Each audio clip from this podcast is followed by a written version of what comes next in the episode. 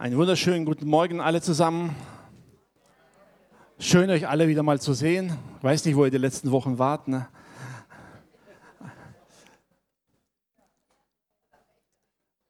Ich hoffe, ihr freut euch auf das, was Gott heute in eurem Leben tun möchte. Amen. Auch wenn es vielleicht euer Leben auf den Kopf stellen könnte. Also nicht meine Predigt, sondern das, was der Herr tut. Ja. Ich habe gehört, die Jugend ist soweit ich weiß vollzählig wieder daheim. Keiner unterwegs verloren gegangen. War es gut? Ja, okay. Das sind die Tapferen, die überwunden haben und aufgewacht sind am nächsten Morgen. Die anderen brauchen wahrscheinlich noch ein paar Stunden. Aber das macht nichts. Hauptsache, der Herr war mit ihnen und hat sie gesegnet. Amen. Amen. Ich habe mich eigentlich darauf eingestellt, dass heute ganz viele Zeugnisse kommen. Und ihr wisst ja, und dementsprechend sagte ich, werde mich nicht allzu ausgiebig über das Thema unterhalten. Ich möchte euch einfach ein paar Gedanken mitgeben, die euch einfach bewegen sollen, die euch tragen sollen, bis wir uns wiedersehen, weil ich bin die nächsten Wochen wieder weg. Ne? Aber macht mal eure Bibel auf. 1. Mose 2, Vers 9. Heute keine PowerPoint, so ganz altmodisch mit Bibeltexten. Ne? 1. Mose Kapitel 2, Vers 9. Und der Herr ließ aufwachsen aus dem Erdboden allerlei Bäume, verlockend anzusehen und gut zu essen, und den Baum des Lebens mitten im Garten und den Baum der Erkenntnis des Guten und des Bösen. Nun, wir können uns jetzt lang darüber diskutieren, wie der Baum ausgesehen hat, wie die Früchte waren. Das spielt alles keine Rolle. Wisst ihr, was mir ein bisschen erstaunlich aufgefallen ist? Gott schuf Adam und Eva nach seinem Ebenbild. Perfekt. Ohne Krankheiten, ohne Mangel. Adam musste nicht in der Schule lernen. Er hat also keine schlechten Lehrer gehabt. Er hat alles von Gott direkt bekommen. Amen. Alle Weisheit, alle Klugheit, die Gott zu bieten, hat er direkt bekommen. Und trotzdem heißt es hier plötzlich, Gott schuf einen Baum der Erkenntnis. Wenn man alles weiß, wozu braucht man Erkenntnis?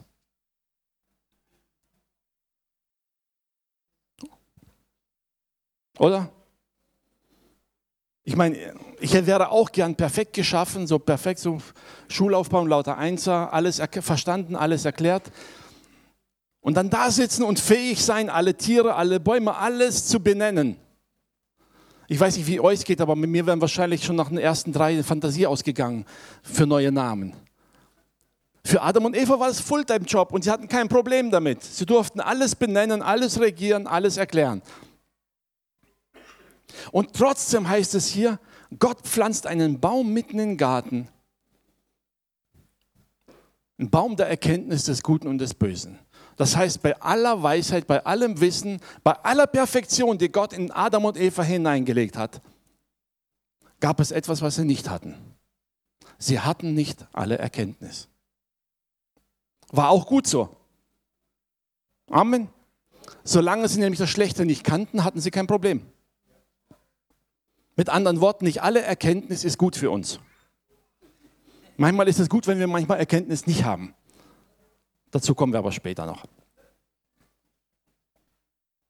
Kolosser 1, die Verse 9 und 10. Kolosser Kapitel 1, die Verse 9 und 10.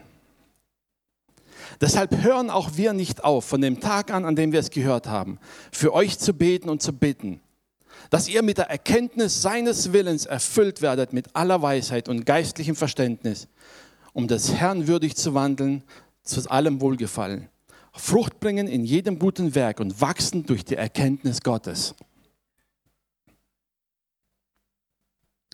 Paulus schreibt ja an die Gemeinde und sagt, ich bete für euch, dass ihr viel mehr Erkenntnis habt, aber eine ganz bestimmte Erkenntnis. Die Erkenntnis Gottes.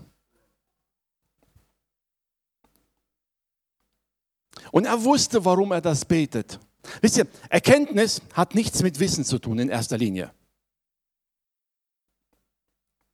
Erkenntnis, wisst ihr, heutzutage, stell euch vor, du sitzt oder warst in der Schule oder bist am Arbeitsplatz und irgendein Ablauf ist hier nicht ganz geläufig. Und plötzlich geht dir ein Licht auf. Plötzlich verstehst du die ganzen Zusammenhänge. Plötzlich verstehst du, warum das alles so funktioniert. Und dieses Verständnis, was du begriffen hast, führt dazu, dass du plötzlich ganz anders mit der Thematik umgehen kannst. Du hast es verstanden. Oder du warst in der Fahrschule und das mit der Kupplung und Bremse und Gas und so weiter. Die Füße kamen manchmal noch durcheinander. Solange bis es irgendwann im Kopf Klick gemacht hat. Wann man Kupplung drückt, wann man schaltet, wann man Gas gibt. Und in dem Moment, wo man es verstanden hat, plötzlich war man befähigt, es umzusetzen. Oder?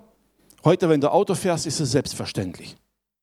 Das ist automatisch, es funktioniert weil das praktisch in Fleisch und Blut übergegangen ist. Wisst ihr, wenn die Bibel von Erkenntnis spricht, spricht sie nicht von einem Wissen, nicht nur von Verstehen, sondern sie versteht, beschreibt etwas, was wir begriffen haben und was unser ganzes Leben verändert. In dem Moment, an dem wir erkannten, dass wir Sünder sind und Vergebung brauchen, hat sich unser Leben verändert. Nun, wisst ihr, bis dahin haben wir alle gewusst, dass wir Sünder sind, mehr oder weniger. Dass wir Fehler machen, haben wir alle gewusst. Dass es einen Gott geben könnte, haben wir auch alle gewusst. Aber es hat uns nichts bedeutet. In dem Moment, wo wir die Erkenntnis bekommen haben, dass es einen Gott gibt, vor dem ich mich verantworten werde, dass ich ein Sünder bin und ich Vergebung brauche, in dem Moment veränderte sich plötzlich unser Leben.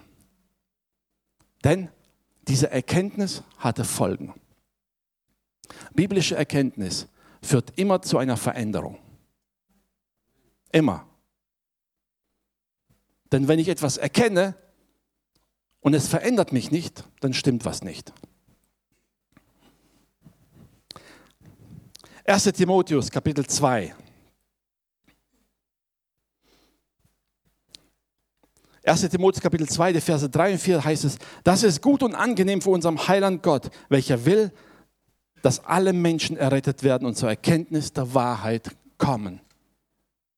Gott will, dass nicht nur wir diese Erkenntnis haben, dass wir Sünder sind und vergeben brauchen. Gott will es für alle Menschen.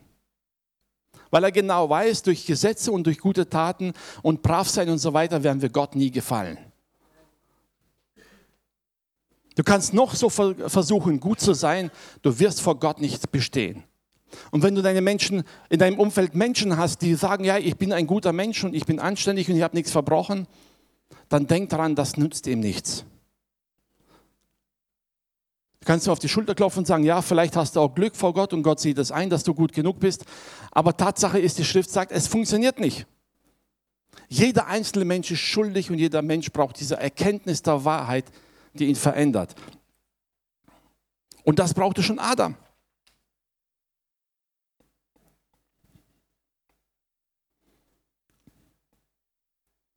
Apostelgeschichte 22.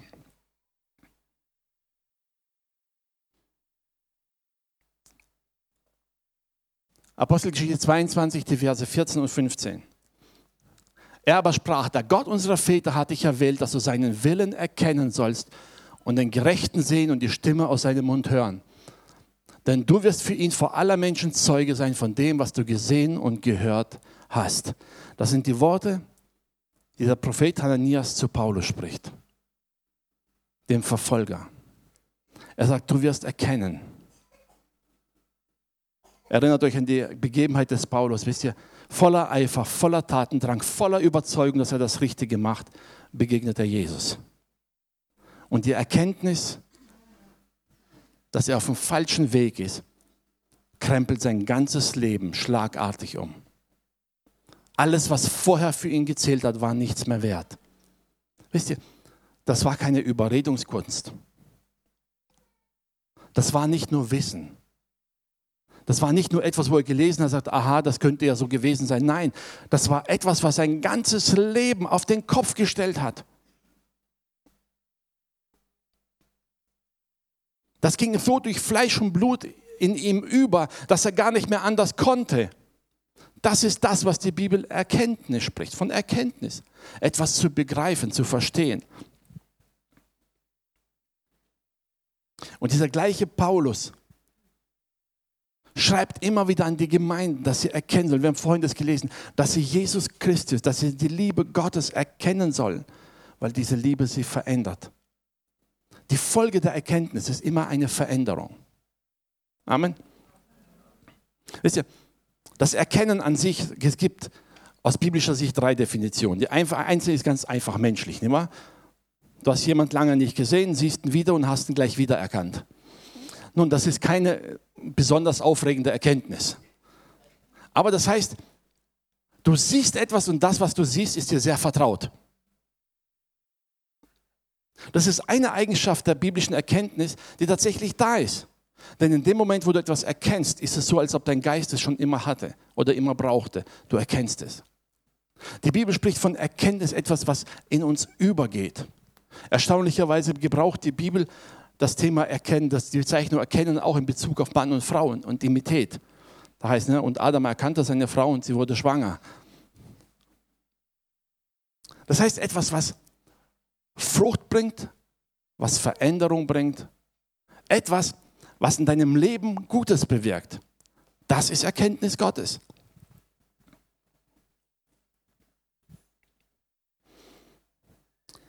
Erste Johannes 2, Vers 3. Johannes ist da etwas sehr direkt und sagt, und daran merken wir, äh, eine andere Übersetzung heißt, und daran erkennen wir, dass wir ihn erkannt haben, wenn wir seine Gebote halten. Wisst ihr, Johannes sagt hier ganz andersrum plötzlich und sagt, weißt du was? Ob du Gott erkannt hast oder nicht, kann man an deinem Leben sehen. Nicht an deinem Reden, nicht an deinem Wissen. An deinem Leben wird man sehen, ob du Gott erkannt hast. Denn wenn du Gott erkannt hast, wird das in deinem Leben Veränderung bringen. Wenn in deinem Leben keine Veränderung geschehen, hast du Gott nicht erkannt. Einfache Schlussfolgerung. Denn er sagt, wenn du Gott erkennst in seiner Heiligkeit, in seiner Liebe, in seiner Gnade und veränderst dein Leben nicht, dann stimmt was nicht mit dir. Zu begreifen, dass wir geliebt, dass wir erkauft sind, dass wir teuer sind und wie wertvoll wir in Gottes Augen sind, dass wir Vergebung haben. Das zu begreifen, gibt uns automatisch die Fähigkeit und die Kraft, unser Leben zu ändern, der Sünde zu widerstehen und wirklich anderen davon zu erzählen. Wenn nicht, dann stimmt was nicht. Ich sage gerne dieses Vergleich. Wenn Mann oder Frau frisch verliebt sind, dann wollen sie alles tun, um den anderen glücklich zu machen. Wenn jemand sagt, ich liebe dich, aber sonst kümmert er sich nicht drum, dann stimmt was nicht. Entweder er ist nicht fähig zu lieben oder er ist ein Egoist oder sonst irgendwas. Aber das stimmt, irgendwas stimmt nicht. Sind wir doch ehrlich, jeder von uns, der das erlebt hat, wenn man verliebt ist, hat man automatisch ein Verlangen, den anderen glücklich zu machen. Oder etwa nicht? Ich seid ruhig, braucht irgendjemand Gebet? Oder ist es so lange her, dass ihr jetzt alle grübeln müsst? Wie war das noch einmal? Ne? Mann, Mann, lange her, ne? Mal im Tagebuch nachlesen, ob es da drin steht, ne?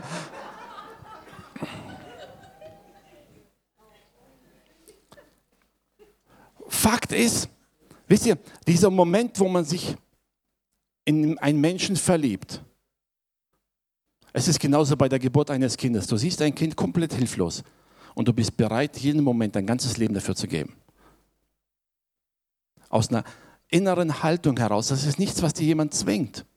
Das ist auch nicht, was dir jemand sagt, was du tun musst. Fakt ist, es geschieht etwas in dir, das deine Haltung verändert und das dich dazu bringt, etwas zu tun. Wenn zu sagen, ich liebe dich und nichts dafür zu tun, ist eine Lüge. Es funktioniert einfach nicht. Johannes sagt, wenn wir sagen, dass wir Gott erkannt haben, und seine Gebote aber nicht halten, dann belügen wir uns selbst.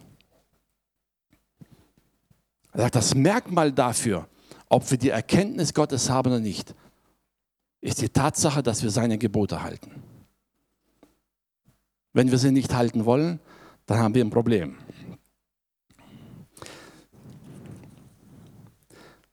Aber wisst ihr, Die Erkenntnis oder viel Erkenntnis hat manchmal auch eine Schattenseite. Dabei rede ich nicht von der Erkenntnis Gottes, sondern eher von der allgemeinen Erkenntnis. Wisst ihr, es gibt Menschen, die haben unglaublich viel Erkenntnis, was es, was weiß das All angeht, die Welt angeht, die Wissenschaft angeht.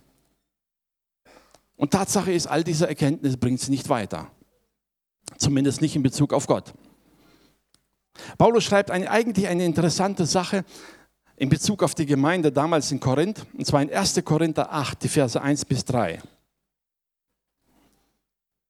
1. Korinther 8, die Verse 1 bis 3. Wisst ihr, da gab es ein Problem. Natürlich, Menschen, die sich frisch bekehrt hatten, kamen teilweise vom Götzendienst. Und nun gab es in der Gemeinde teilweise Spannungen im Umgang mit dem Fleisch. Also es ging nicht darum, ob sie am Götzendienst jetzt irgendwo beteiligt waren, sondern es ging darum, in den vielen Tempeln wurden praktisch die Opfer, die dargebracht wurden, das Fleisch hinterher auf den Märkten verkauft, um die Tempel zu finanzieren und drumherum. Und nun kam dieser Streit in der Gemeinde auf, wie geht man damit um? Meistens war dieses Fleisch recht günstig zu haben und dadurch konnten sich auch die armen Leute das leisten. Und Paulus schreibt ja in die Gemeinde, was aber das Götzenopfer angeht, so wissen wir, dass wir alle die Erkenntnis haben. Er hat nicht gesagt, dass wir alle Erkenntnis haben, sondern er sagt, jeder von uns hat eine Erkenntnis. Jeder in der Gemeinde, alle haben eine Erkenntnis. Aber die Erkenntnis bläht auf. Die Liebe baut aber auf. Wenn jemand meint, er habe etwas erkannt, der hat doch nicht erkannt, wie man erkennen soll. Macht ihr weiter? Wenn aber jemand Gott liebt, der ist von ihm erkannt. Als Paulus mal vor Festus stand, nee, vor Agrippa war das, und da sagte Paulus, dein vieles Wissen macht dich wahnsinnig, weil er nicht begreifen konnte, wovon Paulus redet. Paulus schreibt ja in die Gemeinde und sagt, ihr alle habt eine gewisse Erkenntnis, aber in dieser Erkenntnis liegt eine Gefahr. Und nämlich die Gefahr, dass diese Erkenntnis uns aufbläht. Die Gefahr, dass wir anfangen, andere Menschen gemäß unserer Erkenntnis zu beurteilen. Oder anderen Menschen zu sagen, was sie zu tun haben, aber nicht aufgrund dem Wort Gottes und aufgrund unserer Erkenntnis. Das Erstaunliche ist, wir gehen alle davon aus, dass wir gemäß dem Wort Gottes es sagen. Merken aber nicht, dass wir eigentlich gemäß unserer Erkenntnis beurteilen. Amen. Ein einfaches Beispiel. Ne? Wenn jemand hier reinkommt, so ein Mann mit Rock, da würden wir alle sagen, das ist unanständige Kleidung oder unpassend. Gemäß unserer Vorstellung im Neuen Testament, ein Mann soll Männerkleidung haben, eine Frau Frauenkleidung. Also ein Mann mit Rock passt nicht. Stimmt? Gemäß unserer Erkenntnis unbiblisch, vollkommen unbiblisch. Ne? Jetzt sagst du das gleich in Schottland und die gucken dich alle ganz verdattert an. Ne? Weil die Schotten schon seit jeher den Schottenrock tragen. Ich meine, ich kann mich damit nicht anfreunden, aber Tatsache ist, allein der Begriff, wenn die Bibel spricht von Männerkleidung oder Frauenkleidung, den definieren wir aufgrund unserer Erziehung, unserer Erfahrung, unserem Umfeld, wie es wir gewöhnt sind. So definieren wir es. In Afrika versteht man unter anständiger Kleidung was anderes. Eine Eskimo-Frau wird wahrscheinlich niemals im Minirock rumlaufen. Die haben ein ganz anderes Problem. Wisst ihr, oft merken wir nicht, dass vieles, was wir in der Bibel lesen, wir persönlich definieren aufgrund unserer persönlichen Erkenntnis, unserer Erfahrung. Und wir legen es auch so aus. Und dann machen wir den Fehler, dass wir aufgrund dieser Erkenntnis den anderen sagen, ob es richtig oder falsch ist. Und genau das geschah hier in Bezug aufs Götzenopferfleisch. Und Paulus sagt ihnen ganz klar, Leute, wenn die Erkenntnis dazu dient, andere niederzumachen, dann läuft was falsch, denn die Liebe baut auf. Die, auch die Erkenntnis muss dazu beitragen, immer aufzubauen. Wie gehe ich damit um? Paulus schreibt weiter den einen, sagt, erstens, wenn du weißt, was das Götzenopferfleisch ist, dann lass die Finger weg. Aus Rücksicht auf die Schwachen.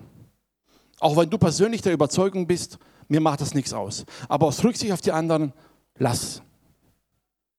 Wenn du aber nicht weißt, woher das Fleisch kommt, dann fang nicht an zu bohren und zu fragen. Mach den anderen kein schlechtes Gewissen. Wisst ihr, ich kann mir bildlich vorstellen, wisst ihr, wenn eine ärmere Familie irgendwo Fleisch gekauft hat und haben einen äh, Hauskreisleiter eingeladen zum Essen. Und der Hauskreisleiter ist da zum Essen da und sagt, ja Moment mal, bevor ich hier esse, möchte ich gerne mal wissen, woher kommt dieses Fleisch.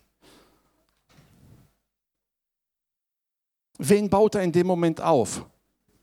Der den eingeladen hat oder letztendlich sich selber? Zu sagen, ja Moment mal, sowas darf ich hier nicht essen. Wenn du mich schon einlädst, dann muss es schon reines Fleisch sein. Ne? Ist übertrieben gesagt, soll auch nicht vorkommen. Aber wisst ihr, aber genau diesen Gedanken hat Paulus verfolgt und sagt, du hast Erkenntnis, du hast eine persönliche Erkenntnis und jeder hat eine Erkenntnis. Aber die soll nicht aufblasen, die soll dich nicht überheben, sondern soll dazu dienen, dass wir einander in Liebe erbauen. Erkenntnis soll immer dazu führen, dass wir in unserer Erkenntnis uns verändern. Gott gibt uns nicht persönlich die Erkenntnis, damit wir andere danach beurteilen und verändern. Es ist schwierig. Wisst ihr, es gibt gewisse Dinge, die sind Ja und Amen. Wenn Gott die Bibel etwas als Sünde bezeichnet, dann ist es Sünde. Egal, ob du Erkenntnis hast darüber oder nicht. Wenn die Bibel sagt, dass wir Vergebung brauchen, dann ist es so. Ob wir Erkenntnis haben oder nicht, spielt keine Rolle. Das sind Fakten. Wenn die Bibel sagt, dass kein Mensch vor Gott bestehen kann ohne die Gnade Jesu Christi, dann ist es ein Fakt. Ob wir es verstehen oder nicht, spielt keine Rolle. Aber so manche Dinge in unserem Leben sind was anderes. Wie gesagt, Wolfgang und Amon haben den Ruf verspürt, sie wollen nach Thailand gehen und dort Gott dienen. Amen ihre Erkenntnis. Wenn Wolfgang sagen würde, ihr müsst jetzt alle mitkommen, da wäre das zwar ein guter Gedanke, aber nicht ganz biblisch. Ne? Wisst ihr, es ist die Schlussfolgerung. Es gibt so oft in unserem Leben, wo Gott uns Dinge klar macht, offenbart und uns verstehen lässt, aber in erster Linie, um unser Leben zu verändern. Erkenntnis beginnt immer darin, dass es mich verändert. Wozu brauche ich für Erkenntnis? wenn es in meinem Leben nichts bewirkt. Und dann kommt der nächste Schritt, zu sagen, wie kann ich mit anderen umgehen? Wie kann ich dem anderen helfen? Wie kann ich den anderen erbauen? Paulus betet an die Gemeinde, an die Epheser, schreibt er das Gleiche.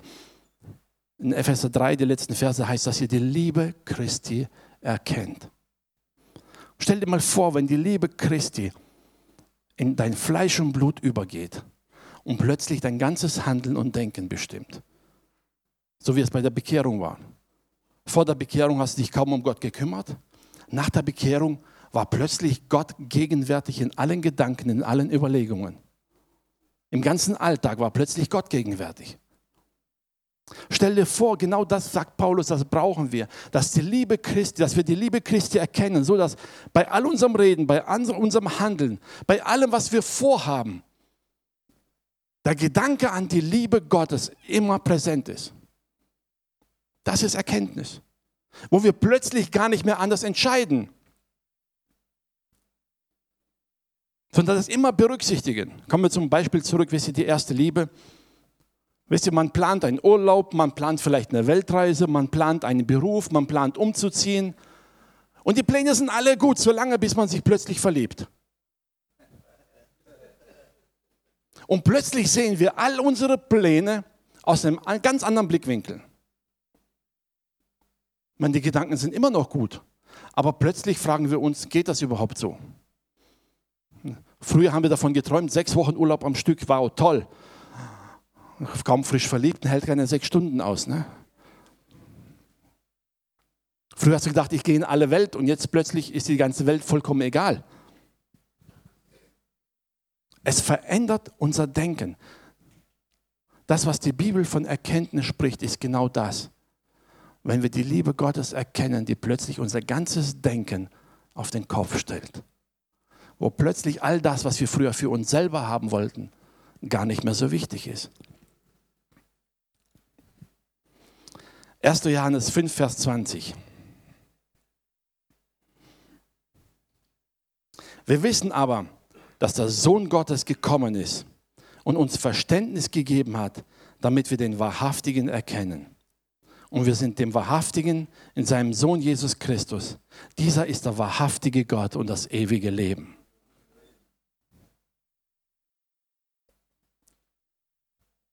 Gott möchte, dass wir genau zu dieser Erkenntnis kommen. Diese Erkenntnis, dass wir in Christus und Christus in uns ist. dass wir auf ewig geborgen sind. Wie Paulus an die Römer schreibt, sagt er, nichts kann uns trennen von der Liebe Gottes. Wisst ihr, das soll nicht nur irgendein Vers sein, an dem wir uns klammern, wenn alles schief geht, sondern das ist etwas, was in unserem Herzen drin sein soll. Diese absolute Gewissheit, egal was kommt, kann, mich kann nichts aus der Hand Gottes reißen. Wisst ihr, in dem Moment, in dem wir das erkannt haben, kehrt plötzlich Ruhe in unser Herz ein. Eine absolute Gewissheit zu wissen, mir kann nichts passieren. Das heißt nicht, dass ich mir jetzt keine Schramme hole oder dass kein Mensch mir Böses tut. Nein. Wisst ihr, das war diese Gewissheit, die Märtyrern die Ruhe gegeben hat, zu wissen, selbst wenn ihr uns umbringt, sind wir doch in Gottes Händen gebeugt. Die Erkenntnis, wer und was wir in Christus sind. Die Erkenntnis der Liebe Gottes, die uns trägt und die uns in Ewigkeit errettet hat. Amen. Erkenntnis ist super, Erkenntnis ist gut, aber selbst unsere Erkenntnis ist begrenzt. Unsere letzte Bibelstelle für heute. 1. Korinther 13, die Verse 9 und 10. Das kennen wir. Da heißt es denn, unser Wissen ist Stückwerk, unser prophetisches Reden ist Stückwerk. Wenn aber kommen wird das Vollkommene, so wird das Stückwerk aufhören. Eine andere Besetzung sagt an dieser Stelle, unsere Erkenntnis ist auch Stückwerk. Es ist immer ein Stückwerk. Stellt euch mal vor, ihr habt so eine Scherbe von irgendeiner Blumenvase. Nur eine einzige Scherbe. Ich wollte eigentlich eine mitbringen, habe aber keine gefunden. Eine Vase zertrümmern wollte ich nicht unbedingt, deshalb, deshalb müsst ihr es euch einfach vorstellen. Ne? Wenn ihr so eine Scherbe habt, wisst ihr, anhand der Krümmung könnte man vielleicht herauskriegen, wie groß die Vase war zumindest vom Umfang her. Man könnte anhand der Beschaffenheit herausfinden, woraus sie gemacht ist. An der Farbe könnte man sich ein bisschen vorstellen, wie sie aussehen könnte. Und vielleicht hat man sogar ein schönes Bild auf, diesem, auf der Scherbe, wo klar zu erkennen ist. Aber Fakt ist, es bleibt immer nur eine Vorstellung in uns. Das ganze Bild können wir aufgrund dieser Scherbe gar nicht erkennen. Oder? Es sei denn, wir kannten die Vase vorher. Paulus sagt, unser Wissen ist Stückwerk, unser Wissen ist wie so ein Bruchteil, wie so eine Scherbe von etwas Großem Ganzen, das kein Mensch je gesehen hat. Das Gesamtbild kennt nur Gott. All unser Wissen, all unsere Erkenntnis, all unsere Begabung, alles, was wir aus dem Wort Gottes lesen, alles, was wir sehen, ist und bleibt Stückwerk.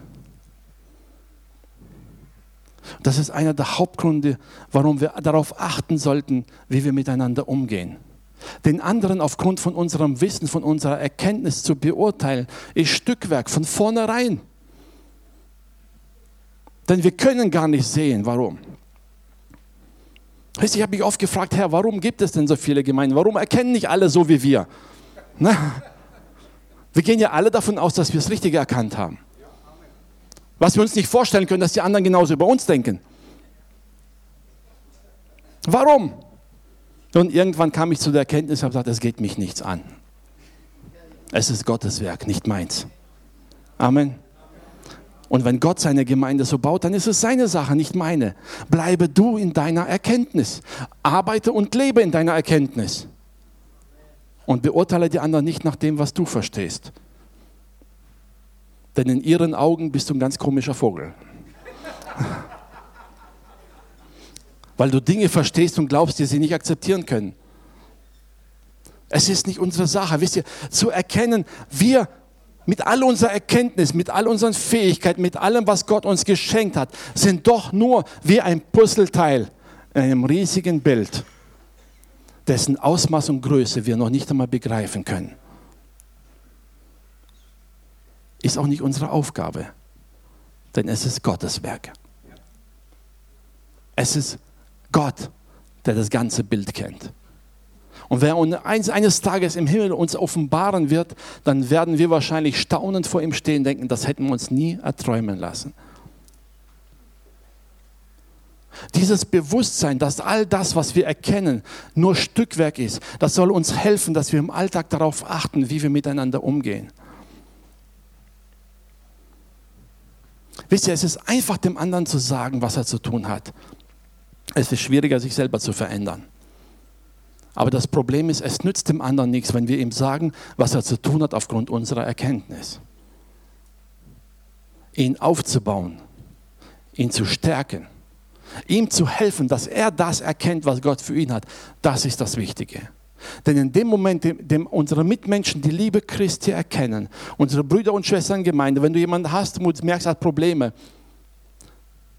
hilf ihm dabei, die Liebe Christi in seinem Leben zu erkennen. Denn diese Erkenntnis wird sein Leben verändern. Mehr als all dein Reden und Sagen.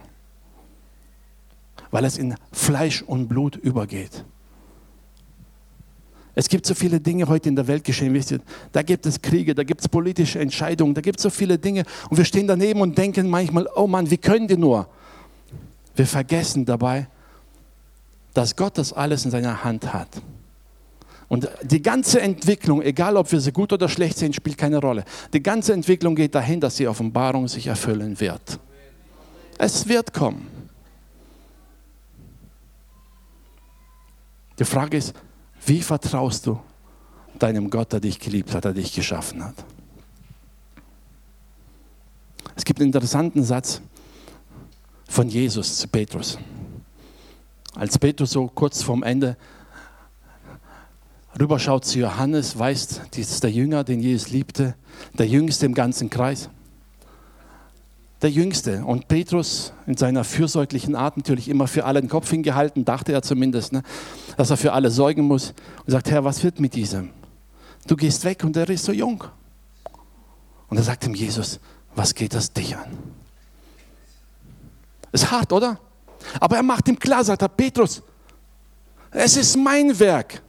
Was ich mit ihm mache, ist meine Sache. Vertraust du mir, dass ich ihn bewahren kann? Wir wissen übrigens, Johannes hat sie alle überlebt. Und der Einzige, der natürlich in Tod gestorben ist, im Alter von fast 100 Jahren. Also der, um den sich Petrus so viel Sorgen machte, der hat sie alle überlebt. Gott ist fähig, sein Werk zu vollbringen. Trau ihm das zu.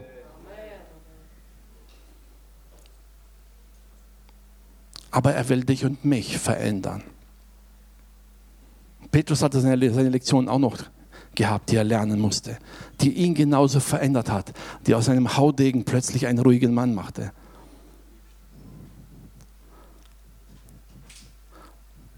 Ich möchte dich dazu ermutigen heute, dir einfach mal zwischendurch Zeit zu nehmen, ins Gebet zu sagen, Herr, ich will dich erkennen. Wisst ihr, früher gab es diese Armbändchen, waren sehr beliebt, da stand drauf WWJD, was würde Jesus tun? Mach dir mal Gedanken darüber, was Gott mit dir vorhat. Was würde Jesus an der Stelle tun, wo du jetzt drin bist? Wie würde er entscheiden? Wie viel von unseren Entscheidungen, wie viel von unseren Gedanken bringen wir dafür auf, um zu fragen, Herr, was würde dich verherrlichen und nicht mich? Paulus sagt, die Liebe baut auf. Wenn du erkennst, dass dein Bruder sündigt, bau ihn auf, stärke ihn, hilf ihm. Richte nicht über ihn. Zu sagen, dass er falsch liegt, ist einfach. Ihm zu erklären, wie er es richtig macht, das ist etwas komplizierter.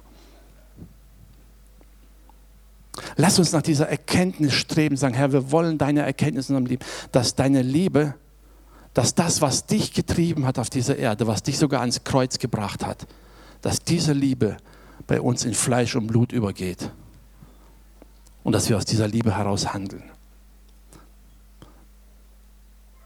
Wie Johannes sagt, wenn wir Gott erkannt haben, wird das in unserem Leben sichtbar sein. Amen. Ich möchte dich dazu ermutigen, einfach dir jetzt im Urlaub, wenn es schön, schön heiß ist, man sich eh nicht bewegen will, dann nutze die Zeit, schließ die Augen und fang an mit Gott zu reden. Sag, Herr, ich möchte dich mehr erkennen. Ich möchte mehr und mehr so sein wie du. Ich möchte mehr und mehr, dass deine Gedanken, deine Gefühle und das, was dich getrieben hat, in mich übergeht. Ich möchte mehr und mehr ein Zeuge sein für deine Liebe. Ich möchte so leben, dass Menschen an mir erkennen, dass da mehr gibt als das, was wir sehen. Und ich möchte in der Lage sein, zu erbauen, zu stärken. Ich möchte in der Lage sein, Menschen dahin zu bringen, dass sie dich erkennen und von dir verändert werden. Amen. Lobpreisteam, kommt ihr nach vorne. Lasst uns aufstehen zum Gebet.